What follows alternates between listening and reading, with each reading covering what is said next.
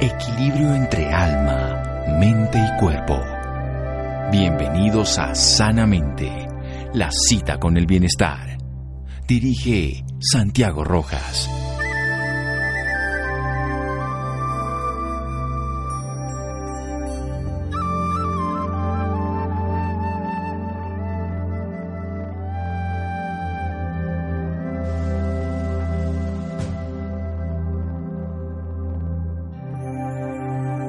Verdadera generosidad para con el futuro consiste en entregarlo todo al presente. Albert Camus. Buenas noches, estamos en Sanamente de Caracol Radio, su programa de salud. Entrevisto a una persona que nos puede tocar el corazón, que nos puede hacer darnos cuenta de algo esencial, despertar, despertar de una realidad en la que estamos dormidos, mirar la vida con otros ojos, despertar el corazón y cumplir esa función de amar. Él estudió fisioterapia, pero no es de la fisioterapia que nos habla, es un ser que está buscando esa fuerza interior, esa capacidad interior a través de charlas, a través de libros, tres libros, uno se llama Saltar al Vacío, de Editorial Presencia, otro Me Acompañas, otro tiene que ver con el curso de milagros, él vive en Barcelona y viaja por el mundo, pero está disponible en redes sociales para poder aprender de él y para aprender hoy vamos a hablar del presente. Sergi, buenas noches y gracias por acompañarnos. Buenas noches, muchas gracias. Bueno, empecemos por preguntar qué es eso del presente. Ah, qué, qué gran misterio. Es algo tan, tan, tan simple que ni tan siquiera lo vemos. Es algo tan simple que incluso lo desconocemos. No es ni más ni menos que la experiencia de este instante. Y así dicho conceptualmente parece algo muy estúpido, pero es donde está todo sucediendo.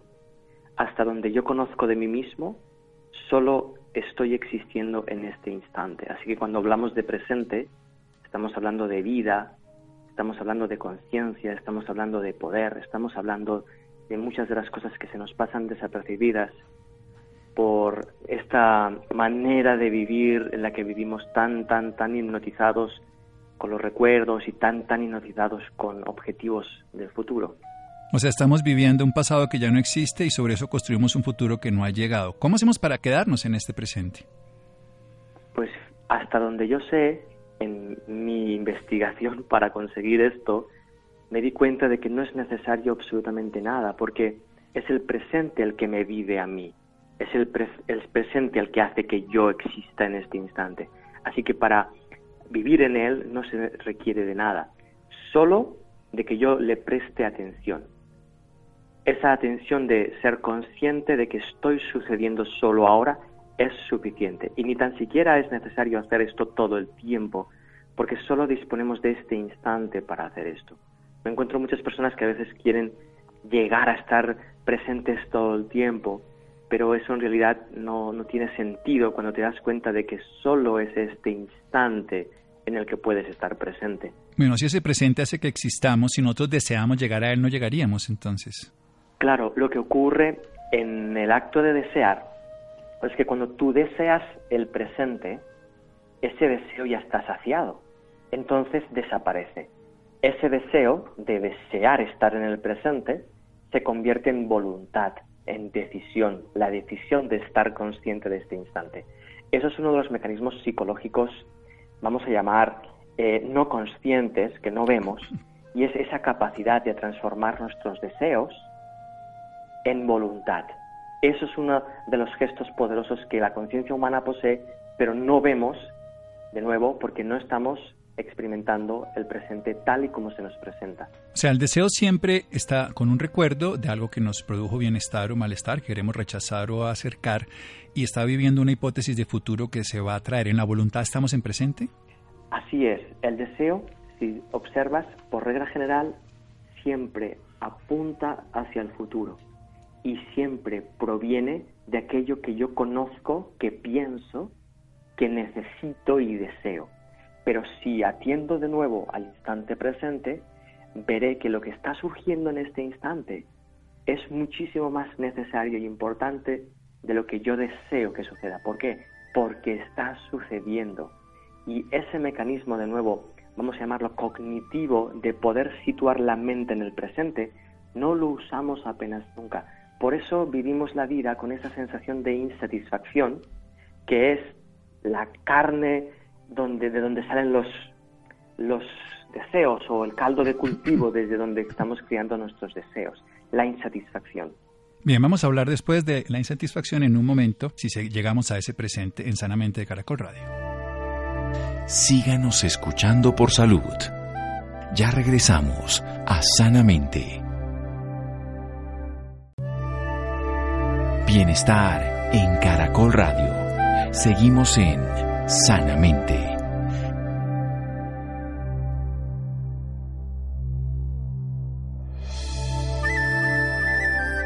Seguimos en Sanamente de Caracol Radio. Sergi Torres nos está hablando sobre el presente, que es tan simple que no lo vemos, por eso lo desconocemos. Es una experiencia de este instante donde estamos aquí porque todo está sucediendo, la vida, la conciencia, el poder. Estamos hipnotizados en un pasado que ya se fue y en un futuro que no ha llegado. El presente nos permite y nos vive. Él es el que nos vive. No podemos hacer nada para separarnos de él porque estamos ahí. La clave es que prestemos atención, que nos estemos dando cuenta de lo que está sucediendo en el solo ahora, pero no desde el deseo que anticipa lo que va a llegar, está suponiendo una carencia de algo necesario del pasado porque lo único que es necesario es lo que sucede en este momento. Si apuntamos al presente, estamos dando cuenta que lo necesario es porque está sucediendo. Pero usted habló de insatisfacción y eso hace que supongamos que lo que está ocurriendo no debería ocurrir. ¿Por qué pasa eso, Sergi?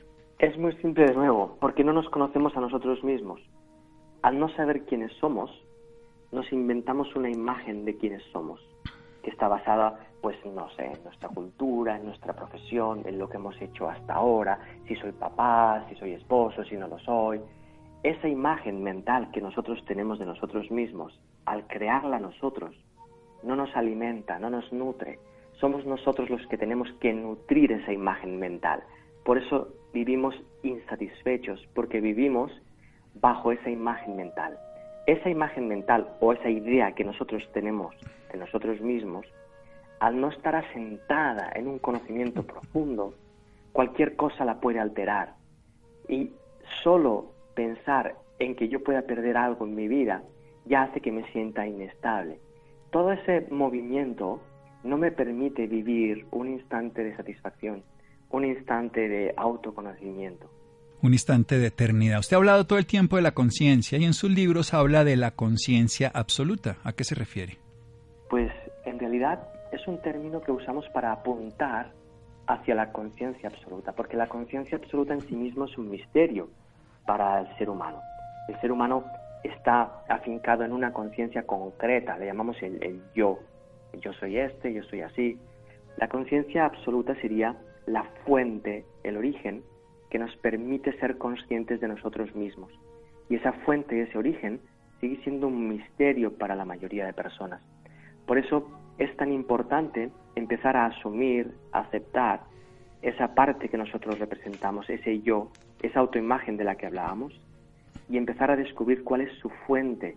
Muchas personas piensan que lo que son es fruto del pasado, pero si observásemos con detenimiento, descubriríamos que lo que yo soy ahora es fruto de la conciencia que me permite ser consciente de ello ahora. Y ahí ya empezamos a ver pistas de qué es lo que es esa conciencia abstracta o absoluta.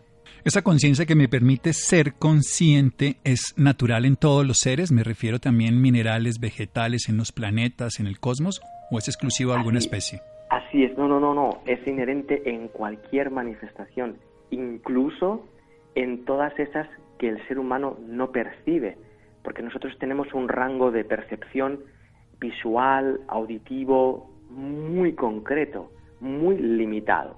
Pero la experiencia de la conciencia absoluta no solo se limita a minerales, por ejemplo, vegetales, sino también a otras conciencias o incluso espacios que nosotros no somos capaces de percibir. Eso es, a, mí, a mí me fascina esto, porque empiezo a darme cuenta de que mi manera de ver las cosas, mi manera de entender quién soy, está sesgada, es, no es verdad y para mí representa un reto fascinante vivir. Es un reto de todos los días, pero ¿lo podemos vivir como Homo sapiens sapiens que somos o como Homo conscius esencia? En realidad, el, el Homo, el homo conciencia incluye al Homo sapiens. El Homo sapiens no es más que una parte que cree estar excluida del resto del universo. El, el paso del Homo sapiens, el pensador, al consciente o conocedor, no es más que autoconocerse. Y eso es muy hermoso porque significa entonces que el Homo sapiens es la semilla de ese fruto que se llama Homo conciencia. Y estamos en ese punto, estamos en ese punto tan hermoso. O sea, estamos desarrollando en este caso toda la expresión de nuestra realidad, de la conciencia absoluta, ya como homo conscience esencia. ¿Cómo hablemos esto que yo al principio decía, que usted habla de no mejorar, pero sí despertar? Porque generalmente nos dicen que a través de la disciplina podemos mejorar muchas de las cosas, desarrollar virtudes, cambiar vicios, generar acciones positivas, ser amable, ser amoroso, pero usted habla de que lo que hay que hacer es simplemente despertar. Sí, es una propuesta, porque yo me he dado cuenta de que cada vez que yo quiero mejorar un aspecto de mí mismo, tengo que basarme en rechazar cómo me veo yo ahora. Y cuando yo rechazo cómo me veo, estoy creando una imagen de mí mismo, voy a llamarla, entre comillas, mejorada, que está basada en ese rechazo. Por lo tanto, cuando yo llegue a alcanzar esa imagen mejor, no me va a aportar satisfacción, porque proviene de un rechazo previo. ¿Cuál es la propuesta? ¿Ok? Asumamos la versión actual. Asumir la versión actual es despertar a ella. Significa ser consciente de que soy una versión que no soy así, sino que estoy siendo una posibilidad. Eso me da suficiente conciencia, suficiente espacio como para no depender de cómo soy y empezar a descubrir que hay muchas otras versiones, muchísimas, que pueden ser accesibles de forma natural, de forma simple, si empiezo a vivir la vida tal y como es, que es un regalo que, se, que sucede en este mismo instante. Si podemos alcanzar este instante presente tal como es, empezaremos a descubrirnos a nosotros mismos tal como somos. Y eso es lo que para mí es el despertar. Descubrirse uno tal cual como es. Usted está hablando ahí de dos de sus características fundamentales. Aceptación de nuestra realidad, de quiénes somos, pero la honestidad de reconocerse. Háblenos de la confianza precisamente para poder pensar que eso tiene sentido. Confiar en algo que somos, cuando nos miramos con honestidad vemos todos nuestros errores y nuestras incapacidades. Sí, la confianza es algo que también es muy desconocido para la mayoría de seres humanos. Y es normal, porque si yo estoy vivo y no sé por qué estoy viviendo, no sé por qué estoy viviendo lo que estoy viviendo, no sé por qué soy quien soy, cuando tengo todas esas dudas tan básicas, tan esenciales, es normal que no confíe en mi vida. Pero si de nuevo hago un ejercicio de autoindagación, descubriré que estoy vivo.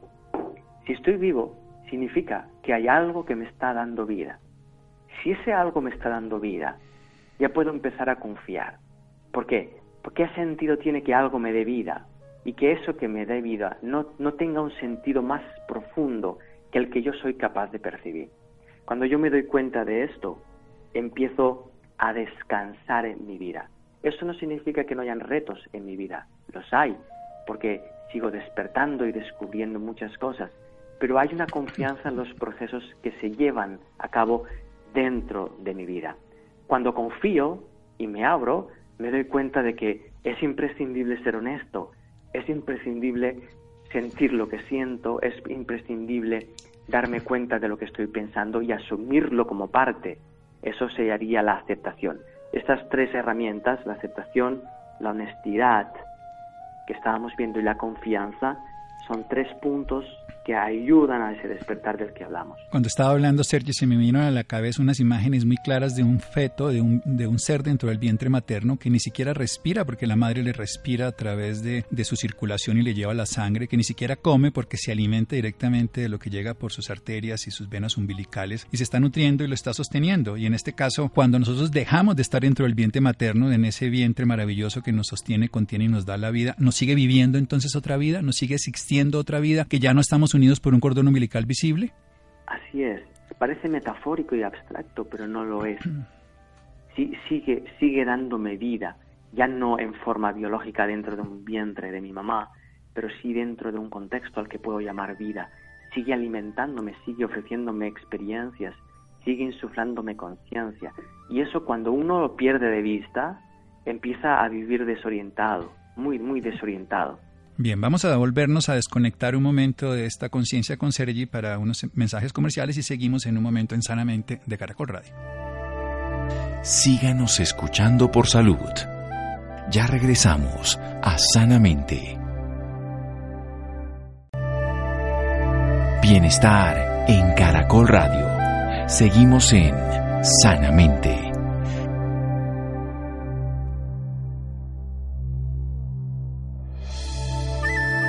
Seguimos en Sanamente de Caracol Radio, descubriendo el presente, pero ¿por qué nosotros estamos en un momento de insatisfacción? Porque no conocemos quiénes somos nosotros, tenemos una imagen de nuestra realidad, una imagen de una idea asumida por experiencias del pasado, por algo que ocurrió y por eso cualquier cosa que nos hable en contra de nuestra imagen nos hace más vulnerables, porque cualquier sentimiento, movimiento a la pérdida nos hace tambalear y sentir que nos podemos perder. Tenemos una conciencia muy pequeña que es limitada, que está dada por el yo, por el ego, y sin embargo hay una conciencia absoluta que nos vive, que es una fuente, una fuente que nos permite conocernos a nosotros mismos, descubrir esa conciencia de que somos conscientes, esa conciencia inherente absolutamente a todo, no solamente los animales como tal, el humano, sino a todo lo que existe en la naturaleza visible e invisible. ¿Quiénes somos? Esa es la pregunta existencial para descubrir. Pero si nosotros somos capaces de darnos cuenta que somos pensadores, como el Homo sapiens sapiens, pero llegamos a ser el Homo conciencia, que es el Homo consciente que se reconoce a sí mismo, desde el pensador, desde aquel que piensa, que se da cuenta que piensa, está la semilla del fruto para ese despertar. ¿Por qué es importante despertar?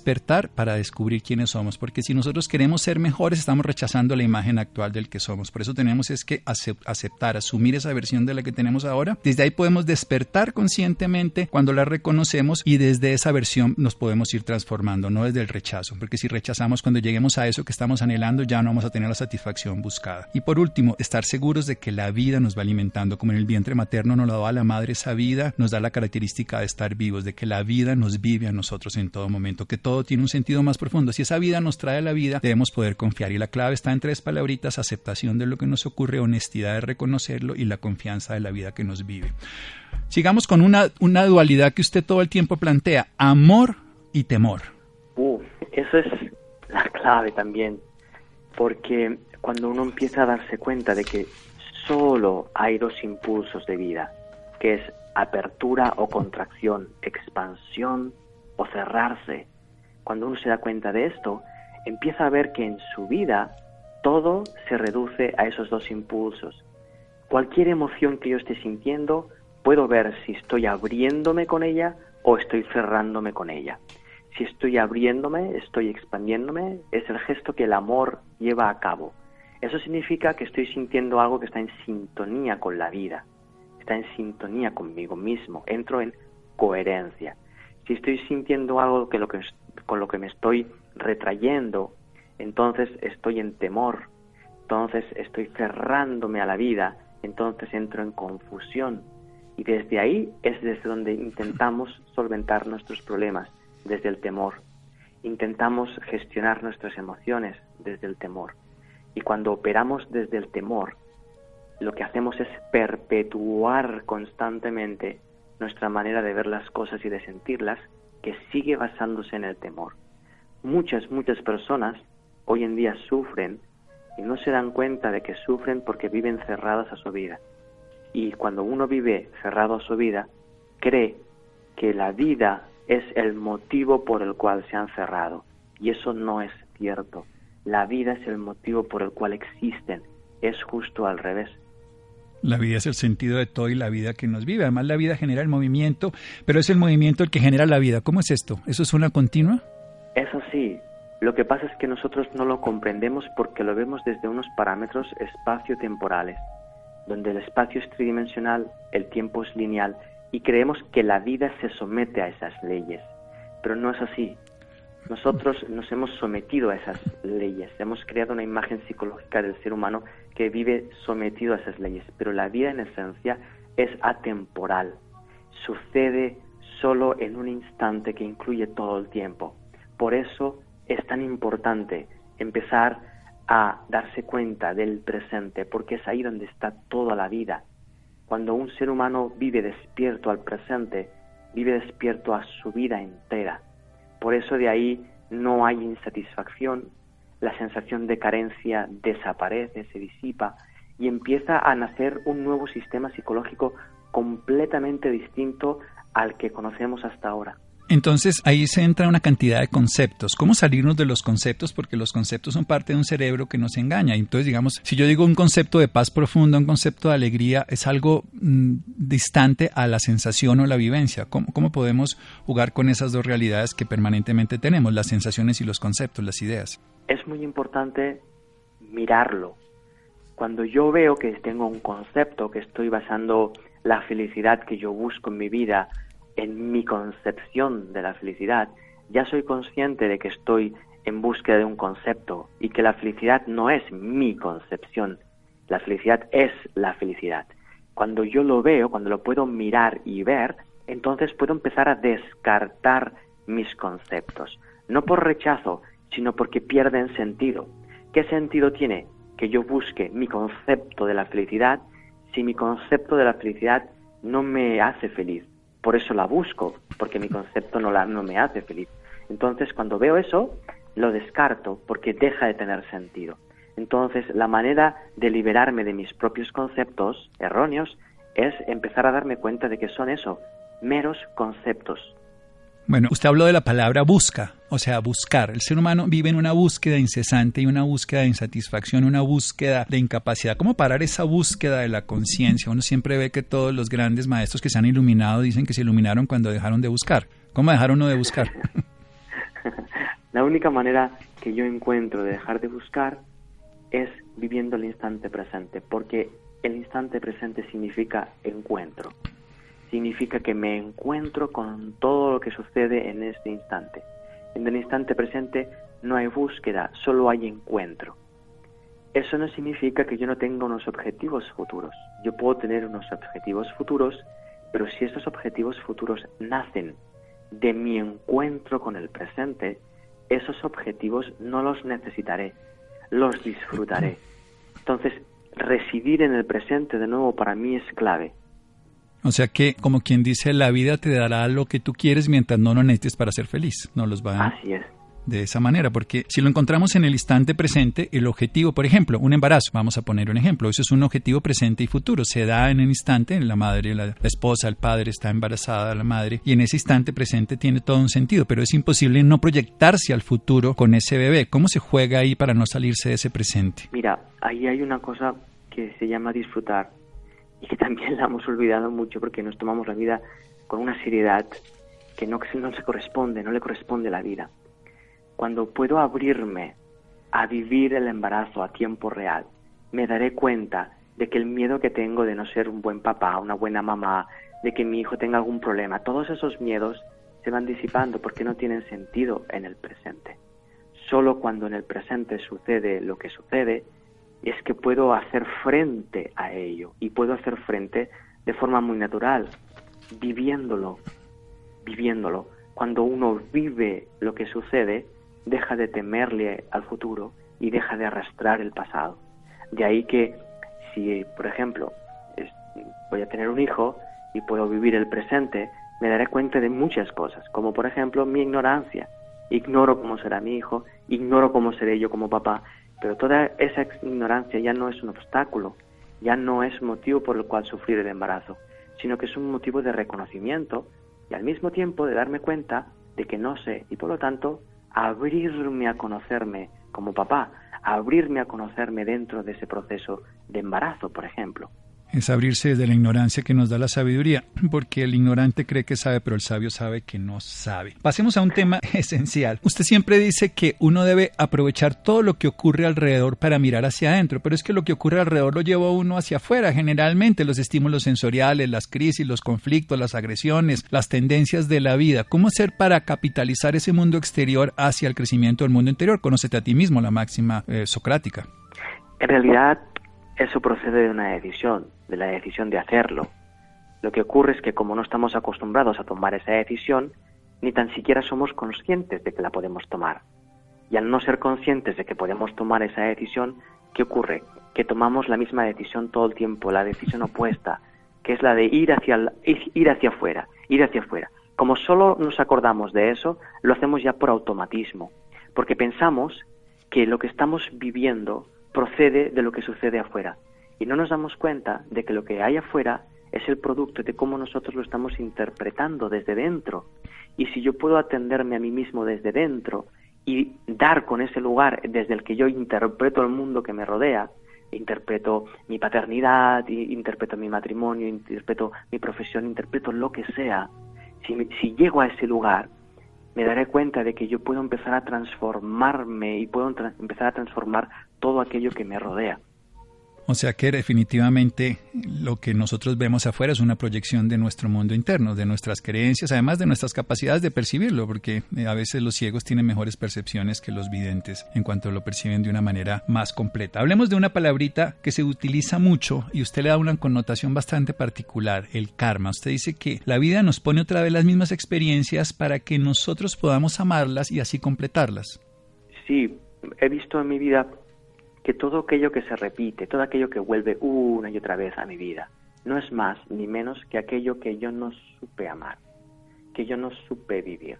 Y hay un gesto de la vida que es hermoso, que está basado en, en el amor, que es que la vida se encarga de volver a poner enfrente de uno aquello que no se dispuso a amar, justo para que pueda volver a amarlo. Y si no lo hace, no pasa nada la vida en su eterno amor lo va a volver a situar enfrente de uno para que uno se abra a amar esa situación. Cuando uno ama esa situación, entra en paz. Y cuando uno entra en paz, ya no se repite esa situación de la misma manera. Hay un ejemplo que a veces para mí es, es muy obvio y es que si yo tengo miedo al agua, cada vez que paso por al lado de una piscina, se va a repetir ese miedo que tengo al agua. Pero si yo hago frente a ese agua, si yo me pongo dentro de la piscina, aprendo a nadar, amo esa situación, cuando vuelva a pasar por la piscina ya no tendré ese miedo, esa situación ya no se repite más. O sea que nos botamos al agua y ya dejamos entonces de temerle y podemos nadar, incluso podemos desarrollar todas las virtudes dentro del agua, que sería lo más maravilloso. El miedo al dolor. Generalmente nosotros terminamos teniendo miedo a un dolor y generamos sufrimiento. ¿Cómo, cómo poder uno no temerle al dolor y no caer en el sufrimiento? Ahí viene todo un ejercicio de nuevo, todo un, ejercicio basado en la decisión de, de aprenderlo. Y cuando uno decide aprenderlo, se da cuenta irremediablemente que la herramienta para aprender es el dolor. Mientras yo sufra y sienta dolor, necesito de ese dolor y necesito de ese sufrimiento para poder aprender a sentirlos de tal manera que deje de temerlos. Si yo dejo de tener miedo a mi sufrimiento, dejaré de tener miedo también a mi dolor.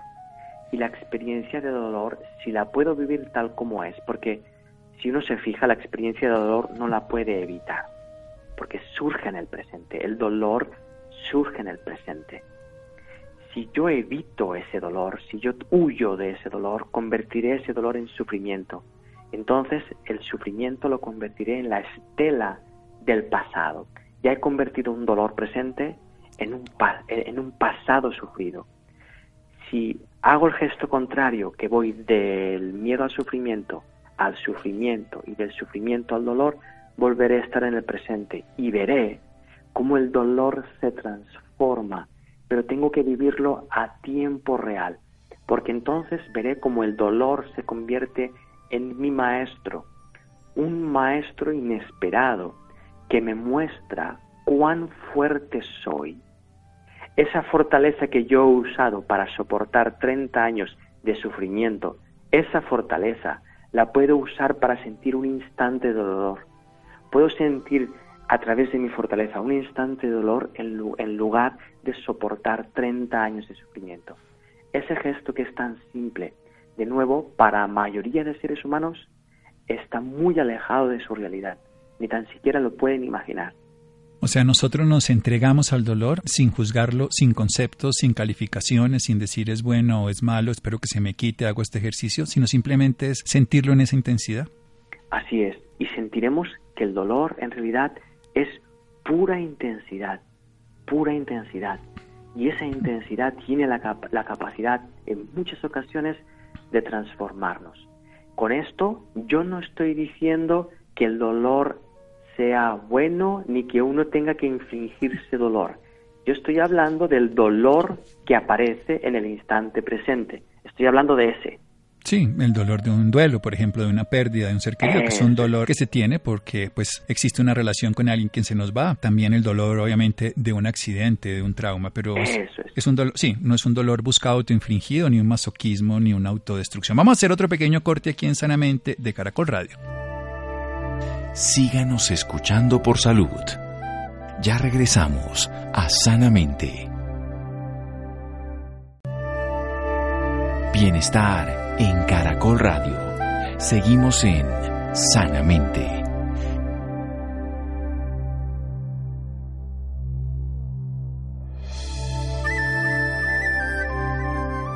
Seguimos en Sanamente de Caracol Radio. La vida es atemporal, sucede siempre en un instante, que sucede todo el tiempo, es un instante que se renueva en cada momento. Si vimos el presente, vivimos despiertos a toda la vida.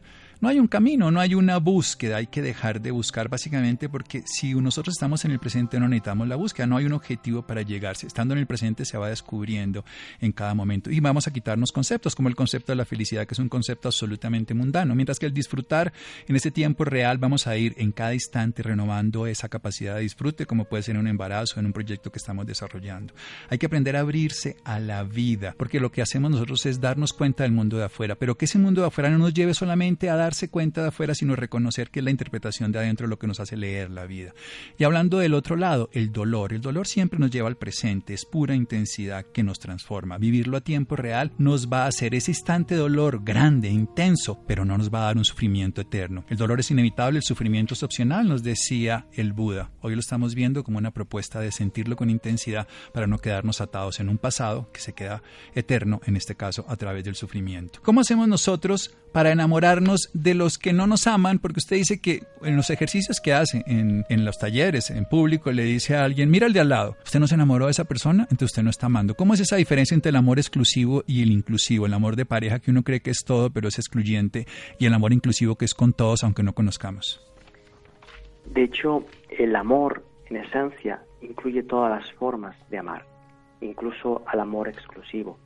Pero cuando uno se da cuenta de que en el amor exclusivo hay dolor, hay miedo a perder a esa persona, entonces se da cuenta de que no está amando, está temiendo.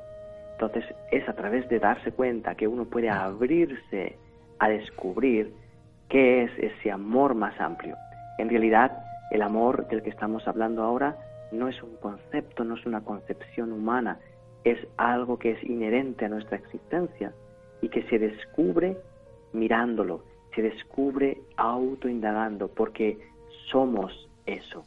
Cuando un ser humano se mira a sí mismo y se abre a descubrirse en lo más profundo de su ser, va a descubrir tarde o temprano que es ese amor que forma parte de ese universo que se expande. Entonces, cualquier situación en la que estemos involucrados, ya sea de amor exclusivo, la podemos usar para descubrir ese amor abstracto, ese amor universal.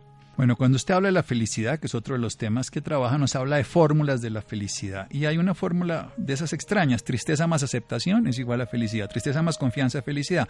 Pero tristeza más no quiero sentirla, que sería rechazo, no es felicidad, sino es rabia. Rabia con, con artera, rechazo, en fin. Así es. Son elementos básicos en el ser humano, como por ejemplo la confianza, la conciencia, cuando uno aporta eso a cualquier aspecto de su vida, ese aspecto se transforma y no estamos acostumbrados a hacer, eso. Cuando yo puedo aportar conciencia a mi sufrimiento, ese sufrimiento deja de ser como yo lo he visto hasta ese momento y pasa a ser una herramienta, pasa a ser fuente de transformación, pasa a ser un amigo, deja de ser ese enemigo que yo había visto. Esa capacidad de ver las cosas de otra manera la tenemos todos y se pone en marcha a través de una decisión, pero tenemos que tomar esa decisión, atrevernos a abrir nuestra mirada, a ver las cosas de otra manera de como las hemos visto. Esto se dificulta bastante cuando yo creo que lo que yo pienso es como yo lo pienso, que lo que yo veo es como yo lo veo. Entonces eso dificulta un poco la tarea. Sí, bueno, todos tenemos nuestra partecita de ver la realidad y el tema fundamental es que no nos damos cuenta que otro la puede ver de una manera similar o diferente y comprenderla.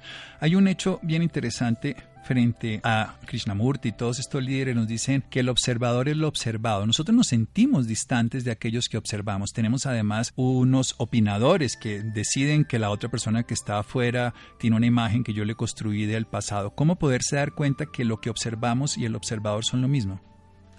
Ahí de nuevo se requiere de un pequeño ejercicio de autoindagación.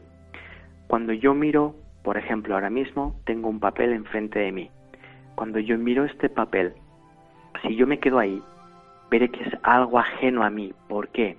porque como yo pienso que yo soy mi cuerpo y tengo una forma humana, mi papel al tener una forma distinta tiene que ser algo ajeno. Pero si yo indago un poco más, me daré cuenta de que yo estoy siendo consciente de ese papel. Yo lo veo enfrente porque estoy siendo consciente. Si estoy siendo consciente de ese papel, ese papel tiene que estar en mi conciencia. Si está en mi conciencia y mi cuerpo también está en mi conciencia, significa que mi cuerpo y, este papel de enfrente son la misma cosa, están formando parte de este ámbito de la conciencia. Y por lo tanto, yo soy la conciencia a través de la cual soy consciente de todo esto. ¿Qué significa? Que cuando yo me veo a mí mismo como Sergi observando el papel, Sergi y el papel son los dos observados juntamente por esa conciencia que me permite ser consciente de Sergi y del papel. Esto que parece complejo, eh, conceptual, alejado de la realidad, en realidad es un hecho, pero hay que atreverse a verlo, hay que atreverse a mirar. Y la verdad es que es una manera de ver las cosas completamente distinta a como estamos acostumbrados. Claro, porque ahí somos la conciencia que observa al que observa y en ese caso nos identificamos. veámoslo desde otro lugar. En este momento estamos distanciados, estamos en dos países diferentes y todo. Entonces, en el momento que yo observo el papel, lo tengo aquí, pero tengo personas en este momento en el mundo que no soy consciente. Si yo soy consciente de ellos, ¿cómo opera esa conciencia en mí y en esa persona? En realidad, opera a través de la unidad, siendo uno. Ese rango de conciencia que es para mí lo máximo, ser consciente de la unidad en la conciencia me permite ser consciente de muchas personas a las cuales a lo mejor no conozco. No voy a entrar mucho en el, en el tema, pero hay un aspecto del humano que aún desconoce y es que está integrado en el universo entero. Significa que no solo soy uno con usted, sino que soy uno con el oyente y soy uno también con la galaxia de al lado, por la razón de que la conciencia es íntegra, está unida. Cuando yo me veo a mí mismo como una parte, la parte Sergi de la conciencia, soy consciente también de que eso no me, no me extiende, no me excluye del resto de partes de la que somos un todo.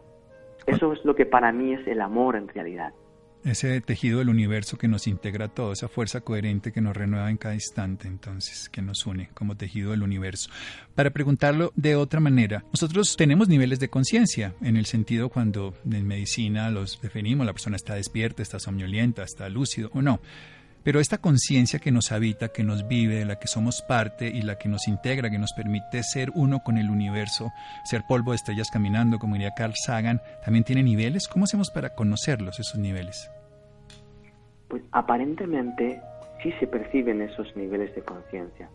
Lo que ocurre es que cuando uno empieza a indagar en esos niveles y va llegando más y más profundo, se da cuenta de que hay un nivel de conciencia en los que todos los niveles se aunan. Entonces, hablar de los niveles de conciencia, bajo mi punto de vista, siempre va a ser, eh, estar condicionado al nivel de conciencia en el que estamos hablando de ello.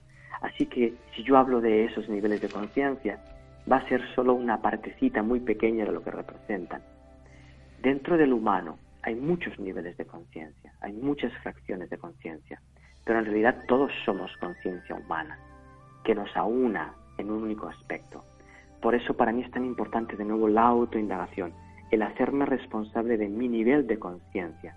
Si yo me hago responsable de mi nivel de conciencia, estaré accediendo a otro nivel de conciencia más amplio, que es el nivel de conciencia de la responsabilidad. La responsabilidad, la inclusión también dicha, me lleva a expandir mi conciencia en dirección a esa conciencia que las aúna a todas, que de nuevo se llama amor. La función, como usted lo define, la función, no la misión, sino la función de cada uno de los seres humanos. Venimos a amar y esa era la intención esta noche, aprender sobre ese amor, de esa vida temporal que sucede en cada instante, que sucede todo el tiempo. Lo buscamos a través de una lucha incesante o lo descubrimos si despertamos cuando hacemos una autoindagación en cada momento presente, asumiendo una responsabilidad inclusiva a través del amor. SergiTorres.es, las personas interesadas lo pueden encontrar ahí. Sergi, muchísimas gracias. Muchísimas gracias a usted también. Bueno, muchísimas gracias. Llegamos al final de Sanamente Santiago. Camila, Laura, muchas gracias. Quédense con una voz en el camino con Ley Martín. Caracol piensa en ti. Buenas noches.